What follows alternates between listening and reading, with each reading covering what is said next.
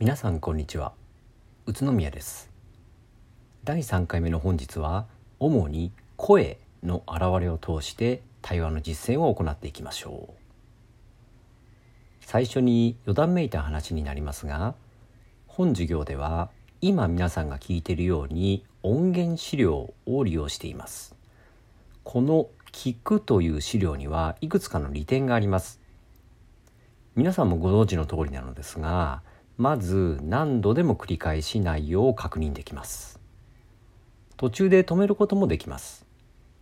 また動画と違って他に何か作業をしながらでも学習することができます。その意味で時間と場所に縛られないというのが大きな利点でかつ対面式授業との大きな違いでもあります。動画との違いといえば容量がかなり小さいので入手に際しての費用があまりかかりませんし持ち運びにも便利です。この点は書籍との違いでもありますね。しかしながらその反面リアルタイムでやり取りができないという欠点があります。例えば気がついた時に確認や質問をしようとしても録音された内容以上に掘り下げることができず発信者と受信者まあこの場合は私と皆さんになりますけれどもの理解の調整ができません。つまり発信者からの内容が受信者に伝わっているのかどうかの確認や受信者から発信者へ向けての伝達がその場でその時にできないのです。ただあこうした欠点は言葉が声という形で現れている。特に声をそのまま保存しているという現れから発生する欠点です。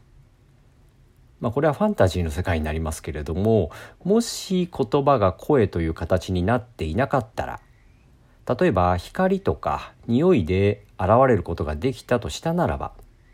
もちろん本資料も存在していませんし録音という概念もね生まれなかったことでしょう。教科書の18ページのコラム欄これを参考にして考えてみてください声にしろ塊にしろ語りにしろ言葉の現れ方は物理的なものなので物理法則に反する表現というのは不可能です。えー、シュタインズゲートっていうアニメこれゲームもあるそうなんですけどねえー、まあ、私は好きなんですけれど、まあ、そこでの設定のように、えー、昔の人に向けて今の人がリアルタイムにメッセージを届ける送るっていうことはできません。未来の人に残すことはできるんですけれどもね。あるいは別々のメッセージを同時に同時に聞き取るということも難しいでしょう、聖徳太子がですね10人の話を同時に聞き取ったという逸話が残っているんですけれども、まあ、これはおそらく誇張でしょうし仮にできたとしても相手への返事というのは一人一人順番にね行うしかなかったでしょう。いずれにしても言葉には利点と欠点もしくはできることとできないことというのがあります。おそらく言葉に限らずほとんどあらゆる物事にはできることとできないことがねあると思います。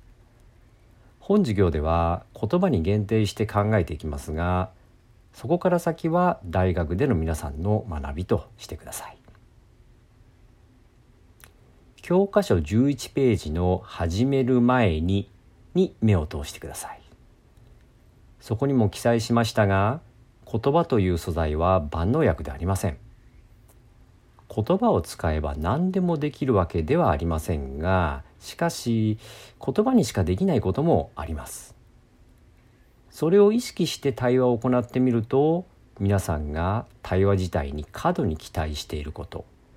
逆に漠然と抱いている不信感などが払拭されるのではないでしょうか。つまりは私たち人間にできることとできないことを考えるきっかけにもなるでしょう。できないからダメできるから素晴らしいという単純な話ではなく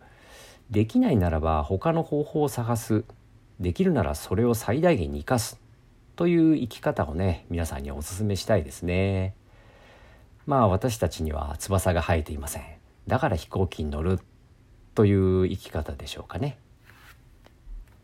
まあ哲学っぽい話は置いといて早速ワークをしてみましょう。まずは12ページのワーク 1A 見たことのないものです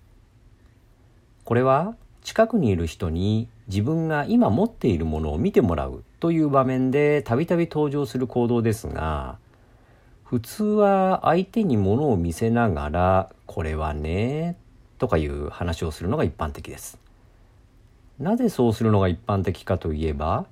言葉にできないことを実際に実物を見てもらうことで補っているからなのです。ですから実物を見せずにそれが何かを言葉だけで表現しようとすると相手にはそれが何なのかなかなか伝わりません。これが言葉にできないことの一つです皆さんはここで一旦この音源を停止してお近くの人とこのワークをやってみてくださいいかがでしょうか？続くワーク 1B も言葉にできないこととは何かを知るきっかけになります。教科書には自由に書き込んで構いませんのでとりあえずこの欄に書いてある説明通りにやってみてください。もしワークをしながら何か考えた浮かんだ気になったという点があったらですね、えー、メモをしておくのもいいでしょう。本授業のすべてのワークに共通しますが対話中にその場で感じた気持ちこれを一番大切にしてくださいね。ワーク 1C は先ほどの2つのワークの応用です昔のテレビ番組ではよくこのようなジェスチャーゲームっていうのはね、えー、登場していましたけれどもこれをやってみると言葉にはものすごい力があるのだなと実感するのではないでしょうか本日のまとめをする前にもう少しワークをしてみましょう教科書16ページに進んでください。ワーク 2A は、これは簡単です。セリフを考えるのが面倒であれば、例に挙げたセリフを使ってやってみましょう。声の形を変える。教科書の9ページの図形の例えで言えば、まあ、違う図形にするとどうなるかという体験です。声の高さを変えるというのは、例えば、今日はという言い方を今日はという言い方にしてみるということです。えー、強さを変えると今日はを今日はにできますし速さを変えると今日はを今日はにできます。まあ声はですね実にいろいろな形にすることが可能です。でそれを応用すると一つのセリフがまあ、例えばその英語風にもフランス語風にも変えることができます。えー、例えば「今日はとっても天気がいいですね」っていう言い方がですね言い方をですね「今日はとっても天気いいですね」とかって言うと英語風に聞こえますし「今日はとっても天気いいですね」とかって言うと、えー、フランス語っぽくまあ聞こえますよね。えー、こうしたことを仕事にしている人が、まあ、モノマネ芸人に代表される方々でしょう。声は誰にでも変えることができますが求められたものをピンポイントで的確に変えられるようになるためにはやはり長年の練習というのが必要になります。これもできることとできないことがあるからです。顔の形が一人一人違うように声を出すための声帯だったり体格だったりも一人一人違いますし好き嫌いという価値観も違えばこれまで育ってきた環境もまあ全く違うので全員がみんな同じように声を出せるわけではありません。しかし人間であれば似たような点も多くあって、えー、例えば息はしますし地球上には存在していますし何かを考えることができます。当たり前の話ですが違っているから悪いとか同じだからいいとか簡単に評価することはできません。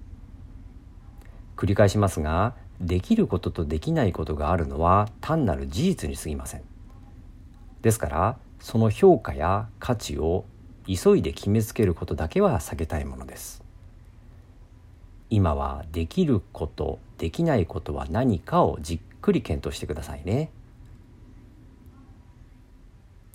さて本音源ではまとめに入りますけれどもその前にぜひ教科書すべてのワーク特に 1A から 2C までのワークをね、えー、行ってみてください。できればパートナーを変えて別の人と一緒に違うワークをしてみるといいでしょう。教科書14ページのまとめは言葉にできることとできないこと。すなわち可能性と限界についての補足説明です。ワークがうまくいかなかったとしてもそれは相手が悪いのでも自分が悪いのでもありません。私が本授業の初回にお話ししたこと言葉の力はそもそも身につくものですらありません。といったことを覚えてますか？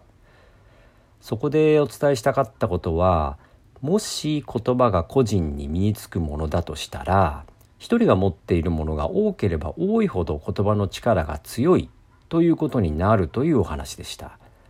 しかし言葉の力は相手がいないと生まれません。つまり対話をしないと発生しないのです。例えばいくら高性能のスマホを世界中でたった一人が持っていたとしても他の人が持っていなければ電話やメールはできません。逆に他の人が昔のガラケーでも固定電話でも持っていさえすればたとえ自分が古い世代のスマホしか持っていなかったとしてもそこから電話をかけることができますまあこの例え話というのは極端な例なんですけれども言語能力の高い低いで、えー、対話の成否うまくいくかいかないかを語るっていうことはできないんですね。